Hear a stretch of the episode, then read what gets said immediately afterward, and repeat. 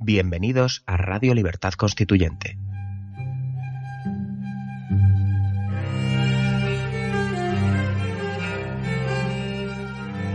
Están escuchando Radio Libertad Constituyente con don Antonio García Trevijano.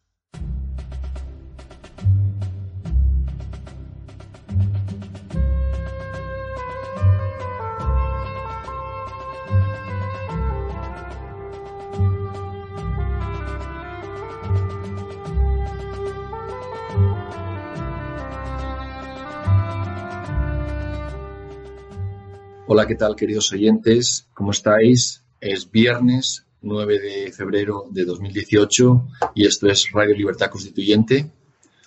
Eh, hoy también por, con televisión y por, por otras plataformas. Yo soy Jesús Murciego y tengo hoy conmigo eh, desde Valladolid a Miguel. ¿Qué tal, Miguel? ¿Cómo estás? Hola, buenas tardes, un saludo a todos. En el control está Xavier Bermúdez y eh, comenzamos ya eh, con la primera noticia, con el primer tema de la tarde de hoy, que ha sido el- en el programa anterior. Hablamos de la obra de Gustavo Bueno, de su crítica a, la- lo que él llama la democracia realmente existente. Y hemos recibido muchos comentarios, varias críticas al respecto, y queríamos pues dar respuesta a este tema eh, y para ello le doy la palabra a Miguel. Adelante, Miguel. Bien, pues eh, efectivamente, como yo esperaba, pues eh, es un tema que ha creado polémica, cosa que es bastante positiva eh, y además la esperaba. Eh, es lógico que, que lo que expliqué pues produzca un poco un- una sensación o un- una inquietud en muchas personas que, que no, a lo mejor no conocían este punto de vista o que lo- les ha parecido original o diferente. Y, por lo tanto pues eh, en- entra dentro de lo, de lo que cabía esperar. Eh, por otra parte, eh, he recibido muchos mensajes, tanto mm, por públicos, digamos, que se han publicado en, en las plataformas en las que se ha emitido el programa, digamos, críticos o de personas que se mostraban contrariadas por lo que se había explicado y también he recibido mensajes completamente contrarios, es decir, de, apoyo y que, y que agradecían la explicación. Incluso también por privado me han llegado algunos mensajes agradeciendo esta explicación. Y, bueno, pues eh, por lo tanto, evidentemente yo no pretendía en ningún momento hacer una eh, explicación exhaustiva de toda la teoría política de, don Antonio García Trevijano para fundamentar eh, esa explicación porque sería imposible, nos llevaría horas y horas y por eso existen eh, muchos programas que, hacemos eh, a través de Libertad Constituyente Televisión y de otras plataformas y, desde luego de don Antonio García Trevijano y, toda su obra escrita, por supuesto, que permite, digamos, comprender y tener el punto de vista necesario que yo tengo eh, pa- para poder evaluar este tipo de, de cuestiones. Entonces, claro, eso en, en- en tan poco espacio de tiempo es imposible hacer. Y por otra parte, eh, yo soy una persona que no me gusta tampoco nada la, pedantería, las, las, citas o el, o el acudir siempre a citar autores porque me parece innecesario. Eh, Yo lo que pretendo es aclarar las ideas y los conceptos de una forma que lo pueda entender cualquier persona, tenga la formación eh, que tenga y, que, le resulte claro de, de comprender. Es decir, porque aquí lo que importa es, comprender los conceptos, aclararlos, definirlos y que las personas internamente, cada uno, eh, pues pueda reflexionar sobre ello y ver si realmente lo que, lo que se le está explicando es cierto, se corresponde con la realidad, no se corresponde con la realidad, eh, independientemente de lo que hayan creído toda su vida o de lo que tengan asumido, digamos, como, como verdadero. Eso es de lo, de lo que se trata. De, eso, evidentemente, yo no lo puedo hacer por nadie. Eso debe ser cada uno desde dentro, eh, precisamente a través de la reflexión propia, el que debe de ser capaz de cuestionar eh, la realidad eh, que se le, que se les, no la realidad, sino la interpretación de la realidad que se le da, y, y eso es un ejercicio solitario, digamos, de cada uno. Y yo simplemente pues puedo ayudar o puedo tratar de, exponer las cuestiones para mí evidentes y, para los asociados del MCRC en cuanto al, a, lo político para que las personas sobre ello pues eh, hagan su labor, digamos, activamente de, molestarse en comprender, en, escuchar esas charlas y, sin caer tampoco en, eso, en lo, como digo, en la, pedantería. A mí siempre me ha gustado mucho y le leí mucho cuando era joven, antes de incluso de conocer a don Antonio, la obra de, Montaigne. Y, Montaigne, que precisamente era una persona eh, que no le gustaba nada la pedantería. Eh, Montaigne decía que, ser pedante es volver a decir peor lo que antes otros dijeron mejor. Eh, y a mí no me gustaría, desde luego, caer en eso y, no me gustaría volver a decir peor lo que ya don Antonio García Trevijano ha dicho sin duda mejor que yo. Entonces, para el que quiera rigor, digamos, desde un punto de vista más académico o de, o de pensamiento, pues tiene toda la obra de don Antonio donde, donde encontrar fundamento a lo que yo he explicado el otro día eh, y donde, como digo, no era una crítica hacia la escuela filosófica fundada por Gustavo Bueno hacia la persona de Gustavo Bueno, que, como dije, en su, en su planteamiento desde el materialismo filosófico me parece acertada la crítica que hace a lo que él llama la democracia realmente existente,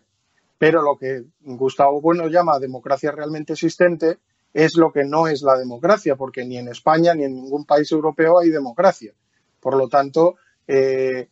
lo que él llama fundamentalismo democrático, que es, digamos, la idea hegemónica que ahora mismo existe eh, en el pensamiento político español, europeo, es a las personas que defienden que hoy hay democracia en España. El MCRC defiende todo lo contrario de eso. Nosotros decimos que en España no hay democracia porque lo que hay es un estado de partidos, no una democracia. Son eh, formas de gobierno completamente diferentes, mientras que la naturaleza de, un estado de partidos es oligárquica, es una, oligarquía esencialmente dentro del Estado. La democracia no es una forma oligárquica, sino que el, poder eh, y la fuerza, digamos, eh, está en el demos, está en la, sociedad civil, está en, los gobernados. Entonces es, diferente. Sí, es un tema de, conceptos de gente que, puede entender o puede pensar que esto es una democracia cuando lo que esto es un estado de partidos. Entonces, quizás un término más correcto científicamente sería fundamentalismo del estado de partidos o fundamentalismo socialdemócrata, que es la ideología que viste, que reviste el estado de partidos en, o los estados de partidos europeos que conocemos y que, como indicamos en el programa anterior, nos, hace, nos hace oír eh, términos como más democrático o, eh, situaciones, eh, personas más democráticas, como te acuerdas que referenciábamos el, el anterior programa, y cuando simplemente pues la democracia es otra cosa, es otra cosa y, la ciencia política ha demostrado que hablamos de, que en España no hay democracia y lo que tenemos es, como mencioné antes, un estado de partidos donde la, separación de poderes y la, y la representación brillan por su ausencia y tenemos una mafia, una, una, una, oligarquía económica y una oligarquía financiera que van de la mano y a, los electores pues simplemente nos dan listas para ratificar de lo que ellos previamente han elegido entre los más mediocres de los mediocres de su partido. Pues sí, Miguel. Em, no sé si quieres añadir algo más ah, sobre este tema. No, simplemente que yo creo que la idea ha quedado clara, que, que una cosa es lo que Gustavo Bueno llamó fundamentalismo democrático, y que esencialmente en su crítica es acertada, incluso cuando habla y equipara, digamos, lo democrático con la gracia divina, con lo que antes era pues la, idea de Dios, eh, la, sitúa paralelamente a lo que hoy es la idea de la democracia, me parece esencialmente acertada porque e, es una, es una concepción absolutamente eh, falsa de lo que es la democracia y además es eh, un, punto de vista de la democracia desde, la, desde el enfoque material de los resultados de una forma de gobierno. Eh, entonces, en ese sentido, como democracia material, todos los sistemas o regímenes, mejor dicho, políticos que existen en el mundo serían democracias en mayor o menor grado, que es precisamente es el, error en el que se incurre cuando se, es víctima del, fundamentalismo democrático, el creer que hay más democracia, menos democracia, democracias mejorables. Es más, eh, uno busca en Internet con, con Google y puede encontrar incluso rankings elaborados supuestamente por organismos internacionales, como si eso fuera una garantía de imparcialidad, como si estuvieran en una especie de limbo eh, sobre todas nuestras cabezas juzgando al mundo. Más allá del bien y del mal. Claro, y donde en esos rankings, que además eh, tienen un criterio que no es absolutamente nada científico, porque esencialmente es sociológico, o sea, es desde un punto de vista de la sociología, que, es cualquier cosa menos una ciencia, eh, y con parámetros muy subjetivos,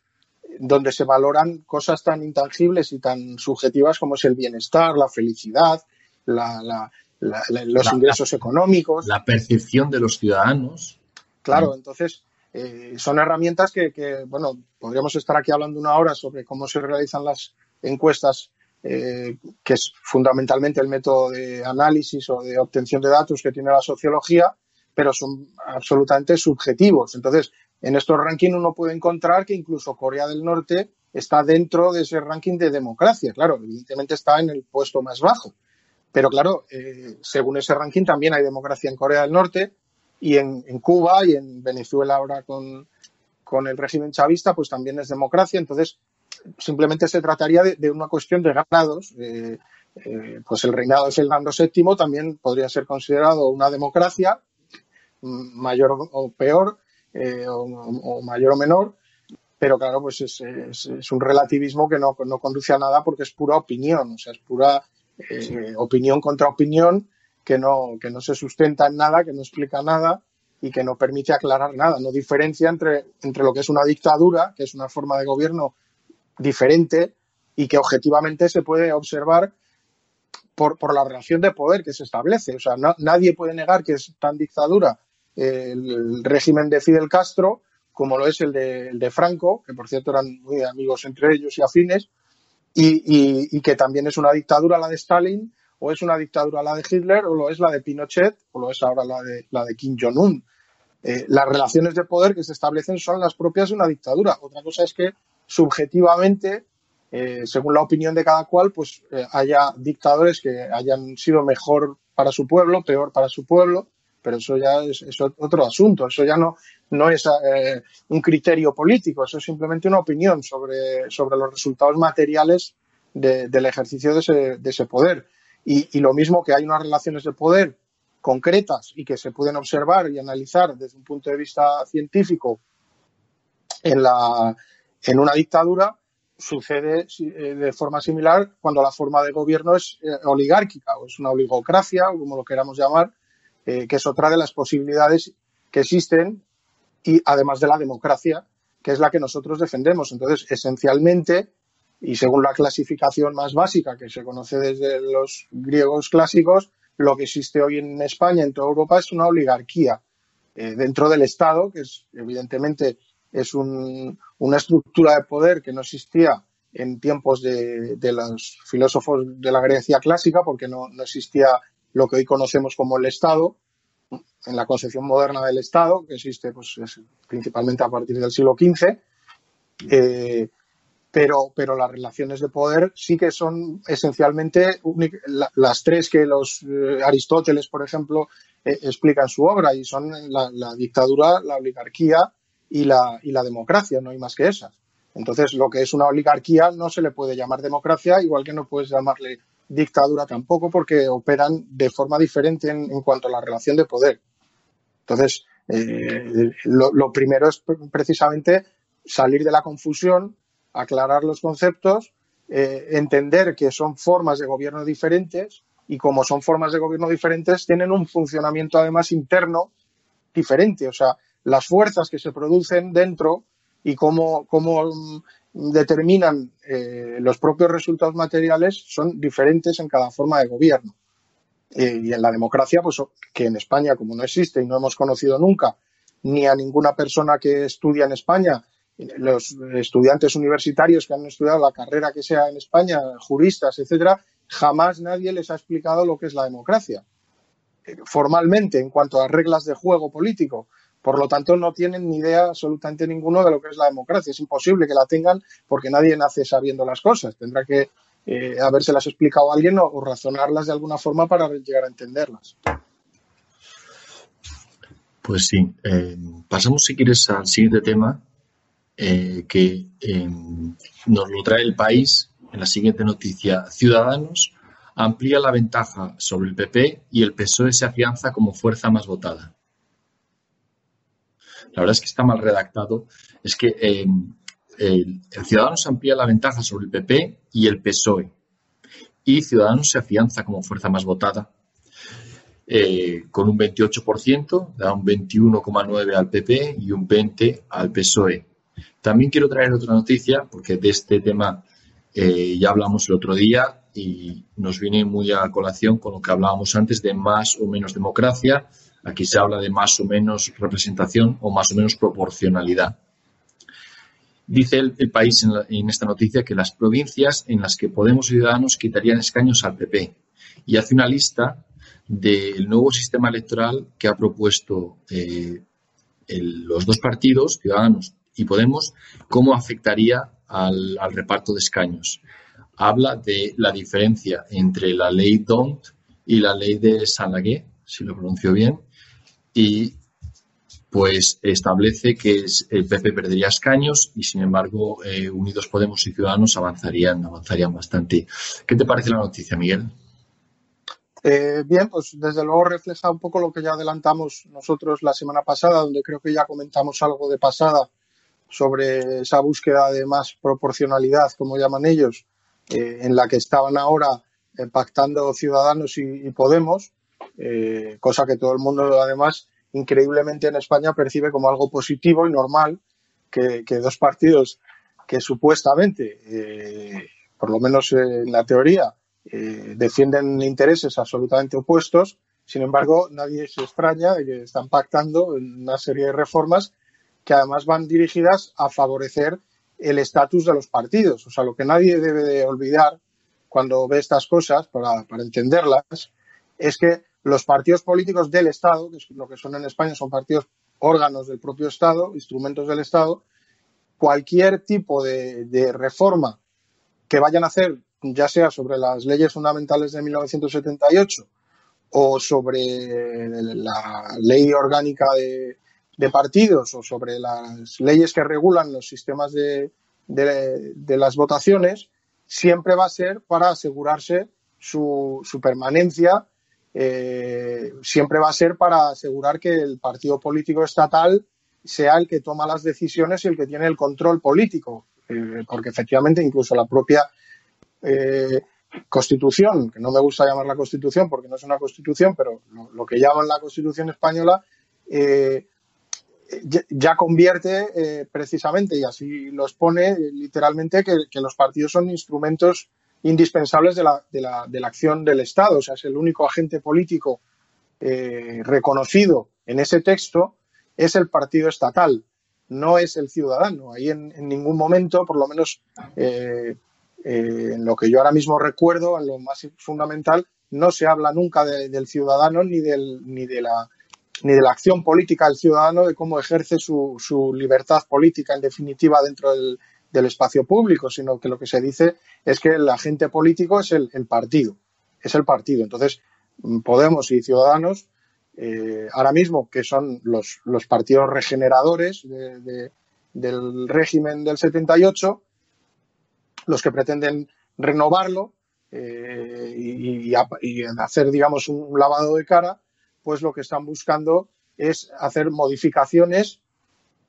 que en primer lugar les permita tener una hegemonía o, mejores resultados, mejor dicho, sobre el Partido Popular y el Partido Socialista y por eso pues está recurriendo al, sistema Senlagué, que creo que además, eh, si no me equivoco, en algún programa anterior eh, comenté algo sobre, sobre ello, sobre los diferentes sistemas electorales y bueno, el sistema sanlagués creo es el que se utiliza pues en Alemania, eh, creo que en Austria también, en, Noruega me parece, en muchos países del norte de Europa es el sistema proporcional que se utiliza. Creo que también, eh, si no estoy equivocado, en Perú también se sigue eh, este, esta fórmula, que pertenece pues, a un matemático francés que murió, creo, el, a mediados del siglo pasado. Y en definitiva, esencialmente no, no, cambian nada más que la forma de repartir o de contabilizar esos votos para supuestamente eh, integrar mejor a las masas en el Estado eh, y hacer que sea lo que ellos llaman más proporcional el reparto de esas diferentes ideas que, que, son representadas de alguna forma por los partidos en, una concepción completamente espiritual de la política, donde, bueno, pues eh, son ideas que, flotan en la nada, que, que, son representadas por partidos, que ellos a su vez dicen representar a la sociedad dentro del Estado, pero sin que exista una representación política, porque eh, eh, lo que es innegable como hecho es que en España no existe representación política. O sea, las personas no pueden elegir a representantes. Entonces, desde el momento en que lo que eligen no son representantes, sino que votan unas listas que han sido elegidas previamente eh, por los partidos políticos, ya no existe la representación. Existe lo que se llama la integración de masas. Y esto, que no es algo que diga yo o que diga el MCRC o que diga Antonio García Trevijano, es que los propios eh, juristas que, o, mejor dicho, que el jurista de más prestigio que, define y establece las bases jurídicas de los estados de partidos, como es Gerald Leifhold, que, que es el jurista alemán que fue además eh, presidente del Tribunal Constitucional de Bonn y que tiene una obra además que todo el mundo puede leer y yo recomiendo a todo el mundo que la lea, que se llama, eh, más que una obra, es, un pequeño artículo, un texto que lleva el título de Representación e Identidad donde él, mismo habla de cómo eh, los estados de partidos, que es como se llama la forma de gobierno que existe hoy en España, que existe en Alemania, en Noruega y en toda Europa, excepto en Francia, digamos, que, que sería una particularidad, no sería exactamente un estado de partidos, pero los estados de partidos, mediante, mediante la integración de masas, explica Leifold, repito que lo explica él, no yo, eh, superan o, hacen o han encontrado una fórmula mejor que la representación. Es decir, o sea, no se puede hablar de representación porque es que los estados de partidos no son creados para que exista representación, son creados para eliminar la representación. O sea, es, una acción ex profeso, eh, premeditada, digamos, o intencionada de eliminar la representación. No es que eh, nosotros, porque nos parezca así o por una cuestión caprichosa, neguemos o, yo niegue que existe la representación en España. Es que los propios juristas que, crean, digamos, o establecen los marcos jurídicos y los fundamentos para, que esto se desarrolle, están ellos mismos explicando que no quieren que haya representación, o sea, que hay que eliminar la representación porque eh, la integración de masas, que es algo que procede del fascismo, es un concepto esencialmente fascista, eh, es mejor que la representación porque según ellos, pues eh, eh, de, ese modo, dentro del Estado eh, se, crea una, versión reducida de la propia sociedad que, digamos, de, una manera espiritual, sobrenatural, enviaría, pues no sé, una, especie de, ondas cerebrales para producir dentro de ese Estado que, se, desarrolle la política según su voluntad que es eh, al final lo que persigue esto, que es traducir la, idea esa de la voluntad general de Rousseau, o la voluntad popular, traducirla a, lo que hacen los partidos dentro del Estado. Decía hoy Irene Montero, o la vi hoy en la televisión, eh, que lo que quería era que el Parlamento se pareciera más a España. Cuando lo que quiere decir que el Parlamento, como el poder único del Estado, o sea, el Estado en sí, se parezca a España pero se parezca, es que no se puede parecer, o sea, porque lo que ella no cree en la representación y cree en la representatividad y cree que para que se parezca a la población femenina, pues tienen que haber mujeres, eh, para que se, se represente a la población de etnia gitana, tiene que haber gitanos, para que represente a los ancianos, tiene que haber ancianos, porque cree que, que solo puede, o sea, no hay representación y solo una mujer puede representar a una mujer y solo un anciano a un anciano. Me recuerda lo que, lo que decían en Brasil, que, que, negro no vota por negro y que mujer no vota por mujer, antiguamente, porque no querían, em, o gente que no cree en la representación y piensa que, bueno, que si metes gente de, en una lista que más o menos sea parecida, pues con que se parezca ya es suficiente. No tiene que representar porque realmente no conciben la representación o la conciben como un estorbo, un estorbo eh, y quieren mejorarlo con el sistema este de la integración de las masas, que, que dice Leichhold que, que es mejor. ¿Mejor por qué? Pues porque permite el poder del Estado, permite ser un poder más descontrolado, sin ningún control, ni separación de poderes, ni representación, ni control de los electores. Entonces, es un poder eh, más fuerte y, desligado de, ningún tipo eh, de, control y es lo que desean. El Estado, em, como, em, como todos los movimientos colectivos, desean que el Estado sea más fuerte, sea más poderoso y la gente, mucha gente, yo he oído muchas veces la, palabra de que el Estado somos todos, parecido a lo que Hacienda somos todos, pero gente que, que ha interiorizado realmente el mensaje de su amo, de que le dice que eh, tú eres, eh, tú estás integrado en el Estado a través de la voluntad general o el inconsciente colectivo o algún tipo de abstracción que te saque tus derechos políticos que son eh, reales y, existentes y los abstraiga en plan de que representen tus ideas o representen tu partido, con lo cual la representación se diluye ¿eh? se, diluye, perdón, en, algo que no es concreto y no es tangible. Y, Efectivamente, que no tiene efecto. Eso es, y, entonces desaparece, o, es una entelequia, o no está, no está presente. Por eso, em, lo que quieren añadir más proporcionalidad, porque es que eh, conciben que el Estado es una circunscripción única. Entonces, si fuera la elección a una presidencia de, la República, entonces sí que tendría que ser un ciudadano, un voto, obvio. Pero lo que no conciben es que la representación es por distritos y cada distrito es una mónada distinta y cada distrito tiene que tener un representante por mayoría simple a doble vuelta ¿eh? para que el mejor de entre los que se presenten vaya a Madrid o vaya a Parlamento, donde tenga que ir, y represente los intereses de ese distrito únicamente. Entonces, eh, si no, si no defendemos distritos con representación, lo que hay es un poder único, sin control y abstraído totalmente, donde se representan, como decías, ideas o, bueno, ideologías, que luego la única ideología válida es el poder por el poder. Como ya lo hemos visto, se ponen de acuerdo ciudadanos y, y Podemos para repartirse el pastel que le toque a ellos más trozo, menos trozo, pero a los ciudadanos nos da igual o, peor. Digo igual porque como no hay representación, ¿qué más da que haya más proporcionalidad, menos proporcionalidad? Pues apenas importa. Apenas importa. es que... lo, lo que el problema es que cuando hay más proporcionalidad, como dicen ellos con estas nuevas leyes, los partidos más malos, y malos en el sentido de que consiguen menos aprobación de la gente, estos partidos que apenas sacan un 20% o por debajo de un 20%, tienen más presencia y parece que se pueden juntar entre dos o tres de ellos y derribar un partido que tenga mucho más apoyo. Y, eso lo vimos con el ejemplo en, los años 30 de Mussolini y, de Hitler, con los sistemas proporcionales, que con poco poder, con opciones que no son mayoritarias,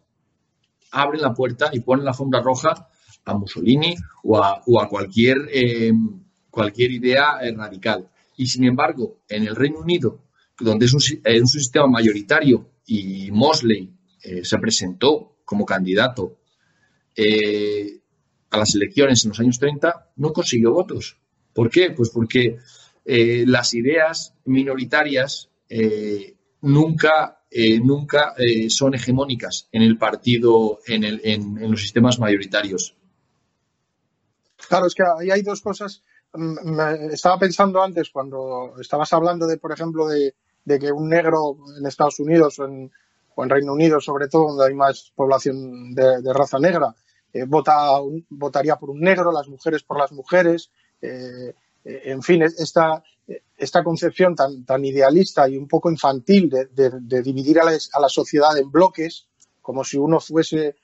parte de, una especie de tribus, lo que, lo que existe es precisamente mm, por la integración de masas. Por eso yo siempre prefiero hablar de que en España lo que existe es un sentimiento de identificación, es decir, las personas que votan en España es porque se sienten identificadas con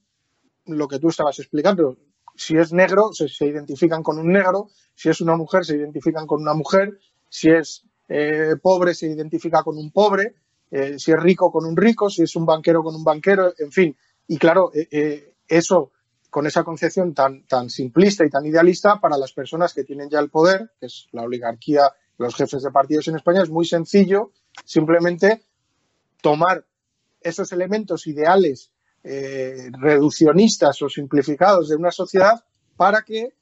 los súbditos se sientan identificados. Mm, esencialmente es lo mismo que se produce con el fenómeno de los fans adolescentes de, que admiran a sus ídolos. O sea, es un sentimiento de admiración hacia lo que ellos consideran un modelo de vida, eh, algo que habría que imitar, algo que quieres ser cuando seas mayor, en fin, ese tipo de cuestiones. Entonces, eh, les, les ponen a un modelo de, de, persona, un modelo de pobre, por decirlo de, de alguna forma, con el que los pobres se sientan identificados. Pero no hay que olvidar que es un sentimiento y un sentimiento es algo subjetivo, es algo interno que no tiene efectos en la vida pública. O sea, el, sentimiento no produce efectos políticos, los, producen las acciones y las decisiones políticas. Entonces, en España los súbditos no tienen decisión política. Pueden sentir lo que les dé la gana cada uno en su casa, tener unos sentimientos que, les embriaguen y les desborden eh, la, emoción y les lleven hasta las lágrimas si quieren, pero esos sentimientos no, no tienen absolutamente nada que ver con la política, ni la política tiene absolutamente nada que ver con los sentimientos. Eso es un sentimiento de admiración hacia, hacia lo que ellos consideran eh, unas personas eh, más capaces y más preparadas, cosa que estamos viendo además que es completamente falsa porque lo que son es incapaces y, con una deficiente preparación en todos los ámbitos, con lo cual eh, ni, ni, siquiera eso es cierto, pero bueno, en cualquier caso es un sentimiento de identificación. O sea, los votantes en España se sienten identificados con unos colores como los hinchas del fútbol. O sea, se sienten identificados con Podemos, animan a, un tal Pablo Iglesias o se sienten identificados con Albert Rivera o con Mariano Rajoy o con el que sea, el que pongan mañana, si eso es lo de menos, o con Santiago Abascal en, Vox. Eh, eh, eh, es, pero es un sentimiento subjetivo de identificación. Se sienten identificados. Por eso yo hablaba antes también de la obra de, de Gerald Leifhold, de este jurista alemán, que no hay que olvidar que el título que lleva es representación e identidad, que ya nos da la clave de lo que estamos hablando, de la identificación, del sentirse identificado. Y eso no tiene nada que ver con estar representado, que es un hecho.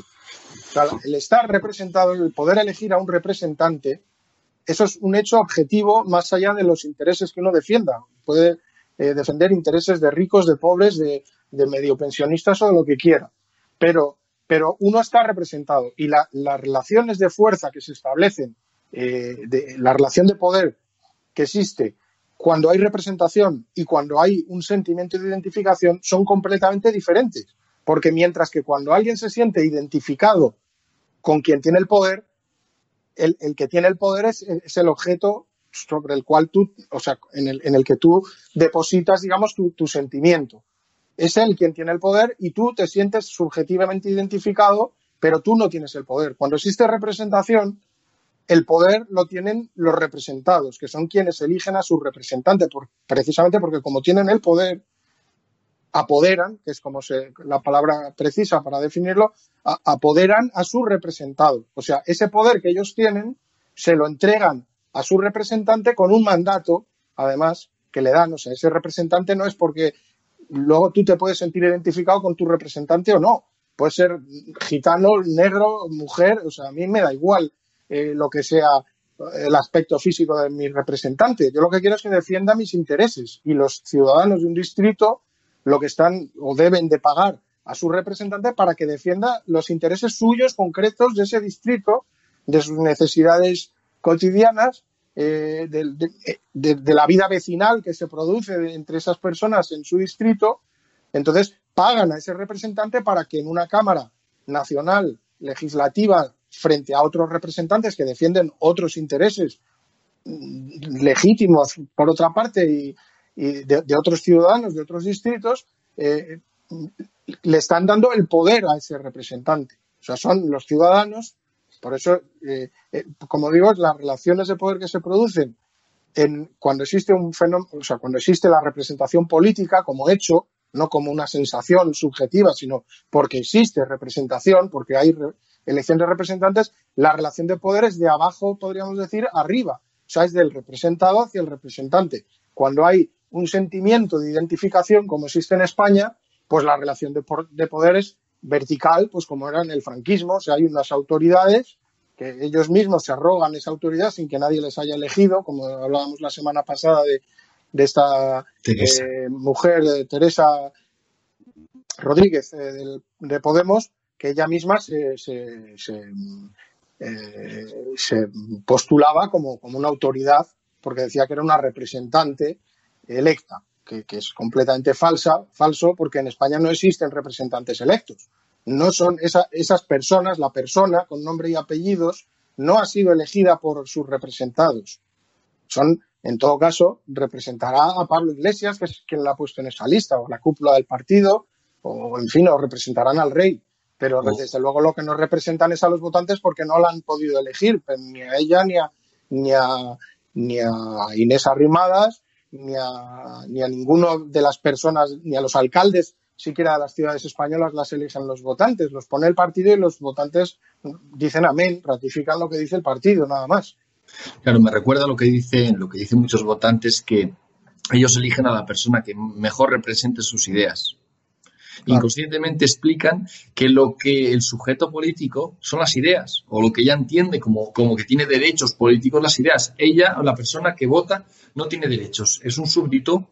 y escoge a, un amo que represente eh, sus ideas o sus intereses, en lugar de sus intereses, sus ideas lo cual es algo eh, eh, triste y me recuerda también a la, eh, la, semana pasada o cuando le impusieron el toisón de oro a la, a la, princesa Leticia, que para la foto oficial pues trajeron unos niños de, o 20 niños o algo así, de cada comunidad autónoma para representar a los niños de España pues los pusieron por comunidad autónoma, lo los podían haber puesto por edad, de los quintos del eh, cada, cada año eh, una persona, o los podían haber puesto por colores, o por sexos, o por mil cosas, pero en ningún momento ellos iban a representar a, la, población de los niños de España. Nunca. No, claro. Claro, porque tendrían que, para que fueran, incluso para que tuvieran la cualidad de ser representativos, que como hemos explicado algunas veces, no es lo mismo la representación que la representatividad, que es la, cualidad de lo que representa. Eh, para, para, ser representativos tendrían que haber sido elegidos por, la sociedad, para, para, para, tener una... O sea, tendrían que estar pegados a lo, a lo que es eh, la, realidad social y que, que, que, se produce en, en, en, la, en, la, sociedad. No es, no es determinada por el Estado ni por el poder ni es determinada por el presidente del gobierno o por los jefes de los partidos. La realidad social es determinada por, por la existencia de la propia sociedad española, por la cultura de la sociedad española, por las tradiciones X, las que sean de la, de la sociedad española. E, e, esa es la que determina eh, la representatividad. No, no es determinada desde arriba, eh, seleccionando como, como, el que corta unas flores y diciendo e, esto es lo que yo elijo que va a representar. Entonces, claro, eh, eh, es lo que yo estaba explicando. Eso se hace con la intención de que se cree un sentimiento de identificación por parte de los gobernados. Se sienten identificados con esas personas que están ahí, creen que es como si fueran ellos, y por eso, pues, eh, habitualmente, sobre todo desde que llegó el partido Podemos, se habla mucho de la gente, de somos como la gente, además, pues ellos se vanaglorian de vestir como la gente para para ser pues igual que lo que ellos piensan que es el, populacho, digamos, pues, pues en vez de llevar ya las, pelucas empolvadas y, y, ese tipo de cosas que, eran habituales en, los tiempos de la Revolución Francesa ante la aristocracia, pues hoy eh, esto que es una especie de, neoaristocracia degenerada, podríamos decirlo, porque ni siquiera tiene eh, la, virtud de la nobleza que se presume siempre pues a la, aristocracia, en, vez de llevar esas vestimentas, pues lo, que, lo que se presumen es de que van vestidos como la gente, ¿no? Son, son como normales, son, quieren crear esa sensación de normalidad desde el Estado, por supuesto,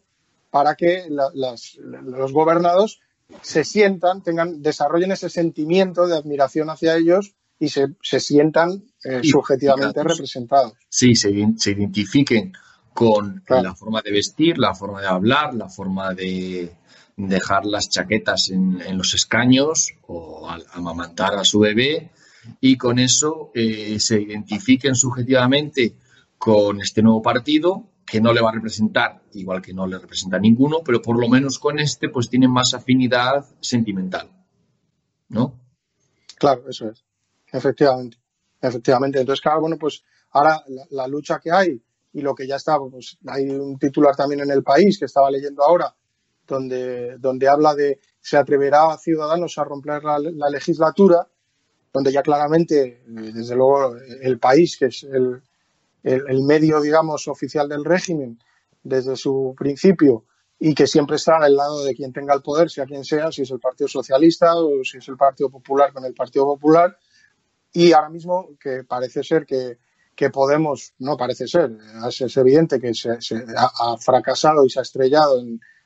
las votaciones que ha habido en, Cataluña, pues eh, eh, la, alternativa propuesta por el régimen es Ciudadanos, es el, eh, la promesa política que ahora existe es el, por lo que hay que apostar, podríamos decir, desde, desde la óptica de, los grandes medios que conviven, digamos, de forma parasitaria en torno al, al, poder estatal, porque son viven gracias a sus subvenciones y este, tipo de cosas. Sí, y además Además, es una opción que hace sentir más cómodos a los, a los poderes, a los poderes eh, económicos. Recordamos la frase del presidente del Banco Sabadell, que dijo que lo que necesitamos es un Podemos de derechas, y parece que ahí, ahí lo tienen, ahí tienen a este chico que tuvo, tuvo su acción, su acción tan válida en Cataluña eh, enfrentándose al separatismo, pero luego llegó a Madrid y se le abrieron de par en par las puertas del Estado y ha entrado en el Estado y ahora pues desde el Estado quiere tomar los mandos sin, sin hacer ningún cambio de, que, rompa con el sistema que tenemos, simplemente lo que quiere es acomodarlo para la nueva realidad o para que la gente se identifique, como hablábamos antes, más con el, la juventud, sobre todo, que no se identifica tanto con los pactos de la transición y todo aquello que queda hoy un poco, un poco atrás, pues la nueva generación se identifique también con, con, los, con el régimen y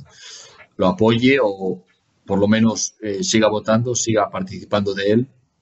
y eh, Podemos pueda ser el próximo eh, presidente de gobierno, el próximo partido que gobierne en España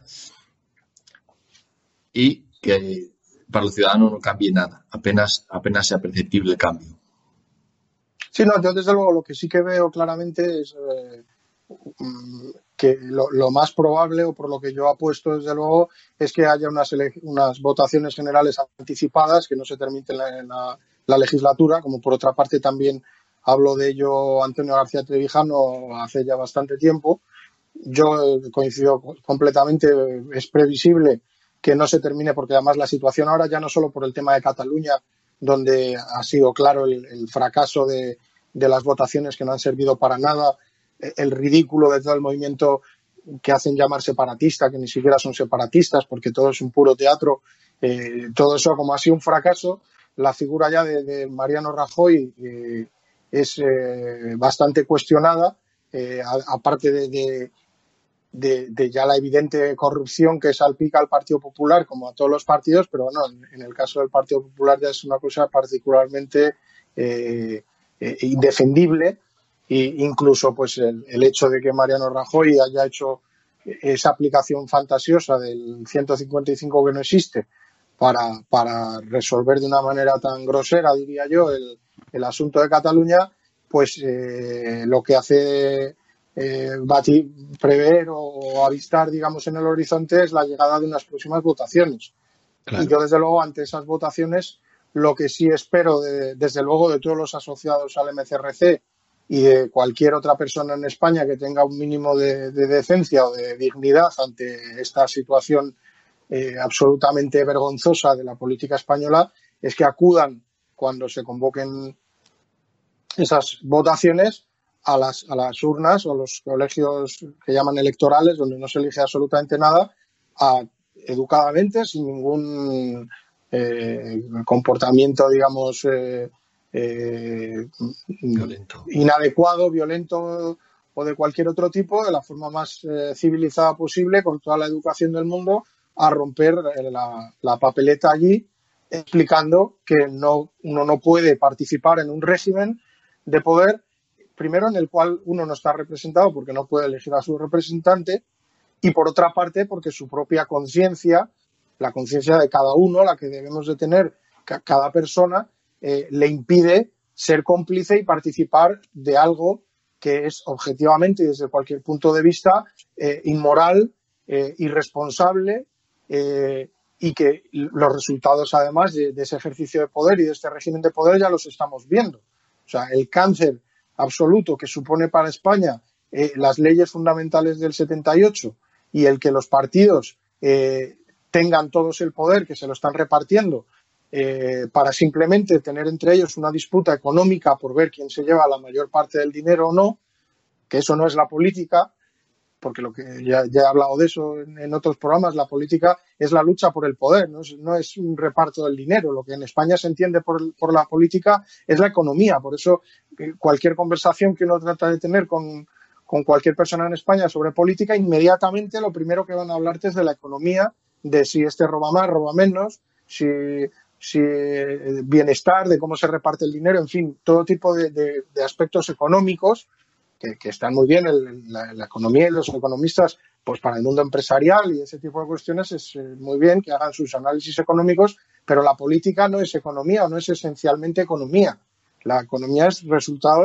del ejercicio de la política. Es la política la que determina que haya una economía de un tipo o de otro y que las bolsas, eh, los valores, etcétera, se, muevan en una dirección u otra según actúa la política. No, existe una economía política, existe una política económica que puede ir en una dirección o en otra, que puede ser más conservadora, que puede ser más liberal, puede ser eh, como la queramos calificar, y además eso pues ya depende de las situaciones eventuales históricas de cada momento y, de, la, y del criterio particular que tenga un gobierno, pero eso no es la política, eso es economía. Y en España hablar de política o lo que las personas en la calle entienden por hablar de política es eso, pues hablar de, de, quién roba más, de, bueno, pues este robo menos. Ahora parece que este partido, como han robado menos, pues a ver si se ponen ellos y, bueno, cuando ya roben muchísimo, los echaremos y pondremos otro partido. En fin, eso es, es, todo un puro disparate del que uno se termina haciendo cómplice cuando va a las urnas, que en realidad, como no está eligiendo absolutamente nada, lo que va allí es a aplaudir simplemente y a decir, muy bien, me parece que ustedes lo están haciendo todo muy bien, los partidos, así que sigan eh, más eh, durante años y años hasta que explote ya todo y, ardamos ya en el infierno, podríamos decir, y, España quede asolada. Entonces, eso que es absolutamente disparatado. Eso es lo que hace cualquiera que va a las urnas a votar, que va a aplaudir, a decir, muy bien, sigan ustedes, Ciudadanos, Podemos, PNV, Esquerra, eh, eh, Partido Popular, todos los que se están, a lo más a los que yo estoy financiando, porque todos las personas en España están financiando a todos los partidos, que es algo que siempre hay que tener presente. Eh, para, observar además la dimensión del, ridículo de, esta situación, que una persona está financiando un partido hablando de lo que hablábamos antes de, con respecto a lo de sentirse identificado, bien, si tú te sientes identificado con Podemos, eh, ¿por qué demonios estás tú obligado a financiar un partido como el Partido Popular, que se supone que es lo absolutamente opuesto a, lo que tú defiendes? O al revés, o por qué alguien que está eh, multimillonario, Emilio Botín, ¿por qué Emilio Botín está financiando a Podemos, que se supone, al menos desde un punto de vista teórico de las ideas, que defienden a los trabajadores, a los pobres y los parios de la tierra, es, totalmente un sinsentido, o sea, es una hipocresía absoluta. Entonces, en España todas las personas están obligadas a financiar a todos los partidos políticos. ¿De qué sirve que luego tú vayas allí a la urna a, hacer una ceremonia que no es más que ir a hacer un aplauso. Es como podrían ir a encender una vela allí a, a, las, a, las, los colegios electorales. El, efecto sería exactamente el mismo. Podrías llegar a encender una velita eh, que, tuviera el logotipo de un partido y exactamente igual. Entonces, bueno, pues yo por eso, y ya con esto termino, eh, lo, que espero es que si hay unas nuevas eh, votaciones, haya innumerables personas por toda España que, como digo, de forma civilizada y pacífica expresen eh, su, deseo de no participar y lo muestren además públicamente, incluso que lo graben, para que podamos luego, eh, a través de las redes sociales y, que, el mundo entero vea como en España las personas normales eh, ya están hartas de, esta situación y que no respetamos, no, no consideramos, no, no es que no nos consideramos, es que no, no podemos elegir a los representantes y por lo tanto nos negamos a participar en algo que es una estafa, que es un fraude, que es una, situación engañosa, de, mentira. Entonces, cuando uno es consciente de, un fraude, de una situación que es mentirosa, que, es, una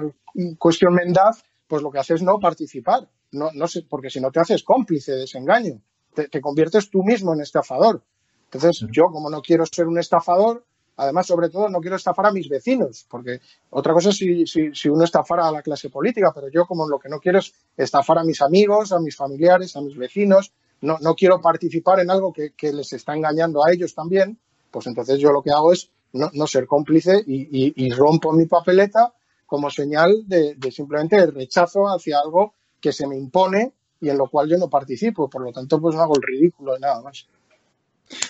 Sí, estoy totalmente de acuerdo contigo. Quería apuntar también que lo que fue la tumba del PP, o una de ellas, eh, que es Cataluña, junto sin duda con los golfeos con económicos y la, la, la, la inanición política, la inacción política y, todo lo. La, pero fundamentalmente Cataluña, que fue su tumba, ha sido también eh, la, donde ha resurgido, donde ha cogido fuerza Podem, eh, perdón, Ciudadanos Ciudadanos ha salido muy reforzado de, la crisis catalana. Hemos visto que fue la lista más votada. Eh, la señorita Rimadas eh, ganó las elecciones. Y lo que quieren ahora es conseguir que sea también la lista más votada. ¿eh? Por lo tanto, nuestro deber como repúblico y el deber de cualquier persona que se oponga al régimen es, primero, no participar, no participar y, segundo, romper la papeleta. Y digo primero no participar porque hay gente que cree que participando en blanco, con los votos en blanco, eh, eh, se van a dar cuenta los políticos de que han hecho algo malo, se van a arrepentir, van a hacer acto de contrición y va a venir un arrepentimiento y van a ser buenos. A partir de ahora van a robar menos, quizá, van a trabajar más, leer menos el marca, ver menos el Tour de Francia, lo que sea. Pero es que eh, no es así, no es así porque eh, el voto, como tú has dicho, es ratificar las leyes hechas, las leyes fundamentales hechas en el 78, los pactos aquellos de la transición entre, entre el régimen y la oposición eh, no democrática. Las reglas no se pueden aceptar, no, no tienen un pase. Eh, y que venga ahora gente nueva que nos dé el argumento de que, bueno, estos no han robado todavía, pero no, tampoco Felipe González había robado, pero cualquiera de aquella que lo viera, lo viera venir, sabía lo que venía. Y ahora sabemos a qué, a qué vienen estos. Vienen a tomar el cielo por asalto, vienen a nosotros eh, como Podemos o a ser un Podemos de derechas, simplemente a tomar el poder por el poder, que es lo que les interesa, y a conseguir que tenga muchos afectos al régimen, el régimen tenga más afectos, pero no va a cambiar la naturaleza y no va a cambiar las reglas. Y son las reglas las que permiten la corrupción. La corrupción que, recordemos en España es factor de gobierno y va a haber corrupción, gobierne unos, gobiernen los otros, gobierne quien sea, porque sin corrupción no se gobierna. Sin reparto del poder las oligarquías no se ponen de acuerdo en nada. Lo hemos visto en las, elecciones en España, las generales, hemos visto en Cataluña, lo vemos en Alemania con el reparto entre Merkel y Schulz, que de vergüenza que le da a Schulz no acepta la cartera de exteriores porque todo el mundo se le echó, le echó en cara que esto era un reparto y claro, ya se quedaron con la de economía, que es muy grande en Alemania, ya quedaron contentos los socialistas. Pero es un reparto, entonces eh, participar de él es realmente ser cómplice, como tú bien has dicho, eh, ser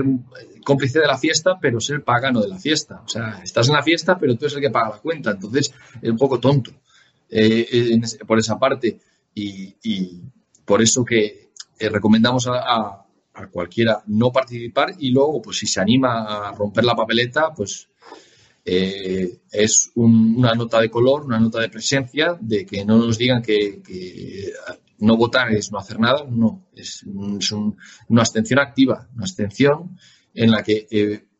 eh, explicamos muy bien eh, los motivos, en las que además tomamos acciones cuando es posible y una de estas acciones es llevarle allí y ponerle la cara colorada a los representantes de, cada partido, las mesas electorales que están allí para ver cómo, como los pastores que guían a sus ovejas y han pasado todas, me quedo con las caras, pues para que ellos vean que lo que hacen el sistema es una vergüenza, ¿eh? Eh, pedimos que los repúblicos os animéis a participar de la ruptura de papeletas en, las próximas elecciones que, como, hablábamos, eh, no tardarán en venir debido a la, descomposición en la que está el régimen. Muy bien. Bueno, pues, pues yo creo que ya creo que llevamos casi una hora o hemos llegado a una hora. Pues si te parece, Jesús. Eh, sí, ya despedimos si, si, te, parece el programa. Hasta aquí la, emisión de hoy. Muchas gracias a todos. Eh, os pedimos que dejéis vuestros comentarios si, os apetece y os damos las gracias por haber estado eh, escuchándonos y nos despedimos ya aquí hasta la próxima. Un saludo. Un saludo a todos. Gracias por haber escuchado Radio Libertad Constituyente. No olviden visitar la parrilla de programación en la nueva página web del Movimiento de Ciudadanos hacia la República Constitucional, en la dirección www.mcrc.es. Radio Libertad Constituyente. La libertad viene en nuestra busca.